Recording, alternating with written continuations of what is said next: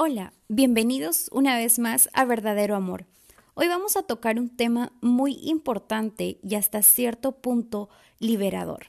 Quiero contarte que esta semana, además de que se ha pasado muy rápido, he hecho conciencia y he estado batallando por no ser guiada por los deseos de la carne porque en mi naturaleza actúo con impaciencia y a veces ello desencadena acciones que pueden incomodar, ofender o incluso hasta llegar a lastimar a otras personas. Y después te sientes mal porque te das cuenta de lo que hiciste y también porque permitiste que la carne te guíe en vez que quien te guíe sea el Espíritu de Dios y empiezas a pensar que no mereces ser llamado hijos de Dios. Nos condenamos fuertemente y, he pensado y he llegado a decir que esto no es para mí, siempre voy a ser tentada, no merezco todo lo que me da, todas las bendiciones que Dios manda a mi vida, no las merezco, porque ¿cómo puedo compartir su palabra si sigo cayendo en tentación? Y he querido dejarlo, pero hay algo que he entendido y quiero que lo sepas, que todo ello son mentiras, son mentiras del diablo, que el plan es que nos alejemos de Dios y bloqueemos el propósito que Él tiene para nuestra vida. Mira lo que dice en Juan capítulo 15, versículo 16. No me elegisteis vosotros a mí, sino que yo os elegí a vosotros y os he puesto para que vayáis y llevéis fruto, y vuestro fruto permanezca, para que todo lo que pidieras al Padre en mi nombre, Él os lo dé. Fue Jesús quien nos eligió para sus buenos propósitos, y uno de esos propósitos es que llevemos el fruto el fruto del Espíritu Santo. En ese contexto quiero compartirte este pasaje bíblico en Juan capítulo 13, versículo del 6 al 10. Entonces vino a Simón Pedro y Pedro le dijo, Señor, ¿tú me lavas los pies? Respondió Jesús y le dijo, Lo que yo hago Tú no lo comprendes ahora, mas lo entenderás después. Pedro le dijo, No me lavarás los pies jamás. Jesús le respondió, Si no te lavaré, no tendrás parte conmigo. Le dijo Simón Pedro, Señor, no solo mis pies, sino también las manos y la cabeza.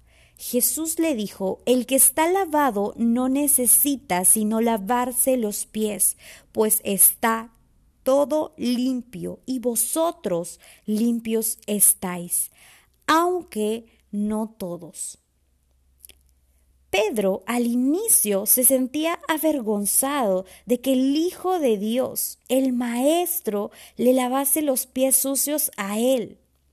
Pero cuando Jesús le explicó que si no le lavaba los pies no iban a estar unidos, Pedro le dijo, en ese caso, lávame de pies a cabeza. A lo que Jesús le contestó que el que está lavado no necesita sino lavarse los pies, pues está todo limpio, y vosotros limpios estáis, aunque no todos. Jesús lo que le dijo fue que tu corazón está limpio. Lo único que está sucio son tus pies. Y cuando Jesús dijo, vosotros limpios estáis, aunque no todos, cuando Jesús dijo, aunque no todos, se refería a quien lo iba a traicionar más adelante, a Judas. Ustedes recuerdan la historia de, de Pedro y de Judas. Pedro cuando ya tenían apresado a Jesús, Pedro ah, de, de, una manera abandonó a Jesús porque lo desconoció ante los, ante los soldados, ¿no? Y fue Judas quien lo vendió a Jesús diciendo dónde él se encontraba. Pero en la historia nos cuenta que después, cuando Jesús resucitó, Pedro fue corriendo a los brazos de Jesús pidiéndole perdón. Pero en el caso de Judas fue diferente. Judas no aceptó la gracia, no aceptó que Jesús murió en la cruz por nuestros pecados y lo que hizo fue suicidarse. En este momento, cuando Jesús le dijo que no todos estaban limpios, era porque Jesús vio el corazón de cada uno de sus discípulos en ese momento. Y vio el corazón de Pedro y solo se dio cuenta de que lo que estaba sucio eran solo sus pies y no su corazón. Jesús no define o no definió a Pedro por sus pies sucios, porque esa suciedad no definía quién era Pedro, esa suciedad era un polvo del camino. Y se puede hacer una comparación, que tal vez ese polvo eran los errores que Pedro había cometido a lo largo de su vida, pero que no definían su identidad, porque su corazón no estaba contaminado. Jesús separa tus errores de tu identidad. A lo largo de esta vida seremos tentados muchas veces. Incluso podríamos cometer errores. Y ese polvo ensuciará nuestros pies, pero no por ello podemos condenarnos y decir que somos una persona sucia. Dios no ha emitido una sentencia aún. ¿Por qué nosotros mismos nos rechazamos o nos condenamos? Y la respuesta es porque no nos vemos con los ojos que Dios nos ve. Aunque estemos pasando por procesos difíciles y producto de ello fracasemos y empezamos a creer que somos incompetentes, insignificantes o que no valemos nada, no podemos permitir que nuestras circunstancias o acciones distorsionen nuestra realidad acerca de quiénes somos y frustren nuestro propósito, el propósito que Dios tiene para cada uno de nosotros.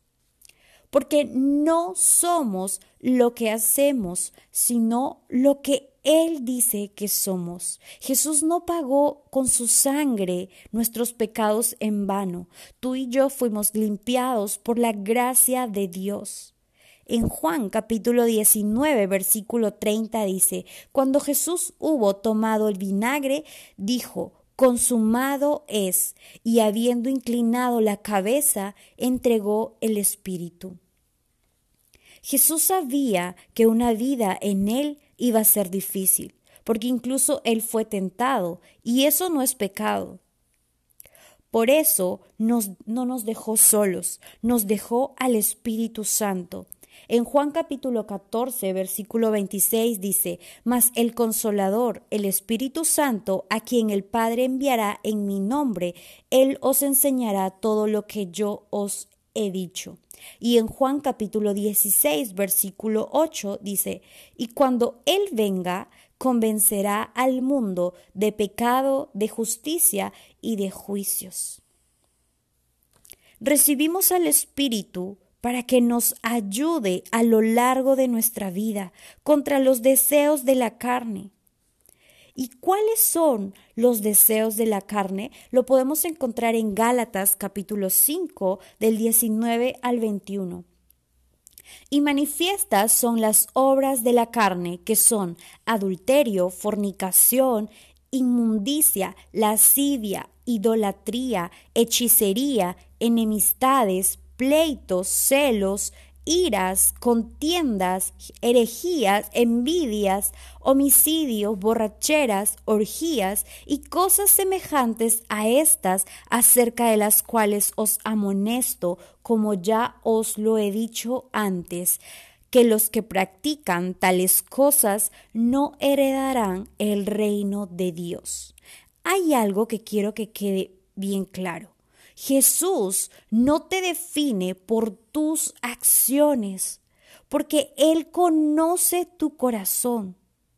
Y nuestra responsabilidad es cuidar el corazón para que no se contamine con el polvo de tus pies, con los errores que podamos cometer. Y la única manera es teniendo al Espíritu Espíritu de Dios en nuestros corazones, porque Él vino a liberarnos de la esclavitud. Pero ojo con esa libertad.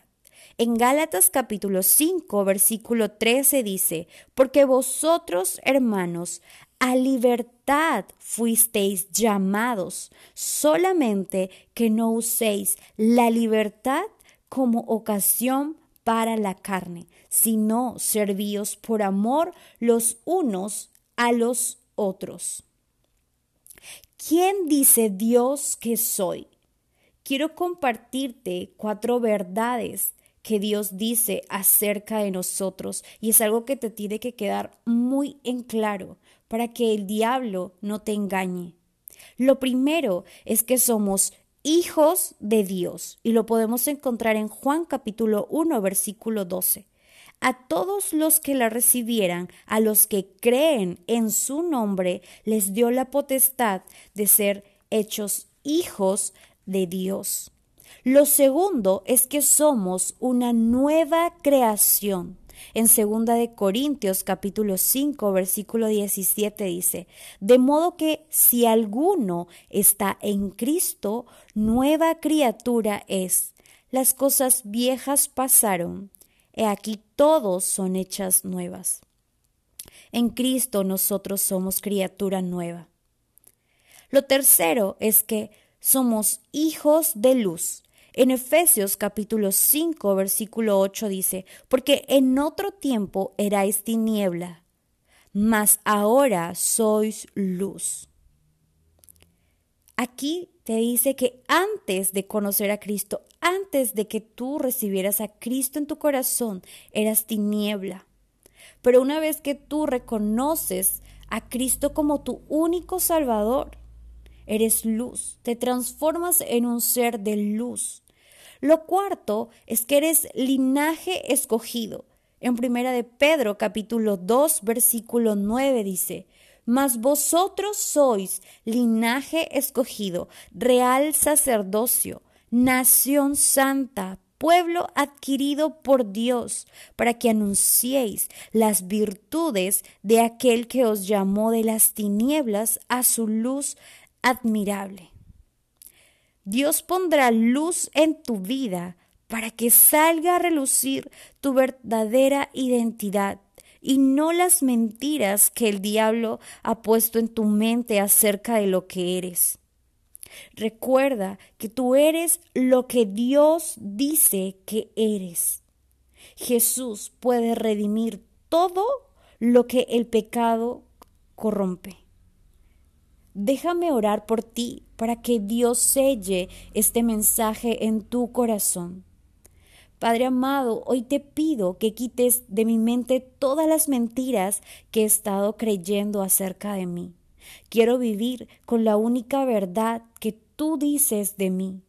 Gracias por separar mis errores de mi identidad. Gracias por verme con ojos de amor. Padre, que tus propósitos se hagan en mí. Te lo pido en el nombre de tu Hijo Cristo Jesús. Amén.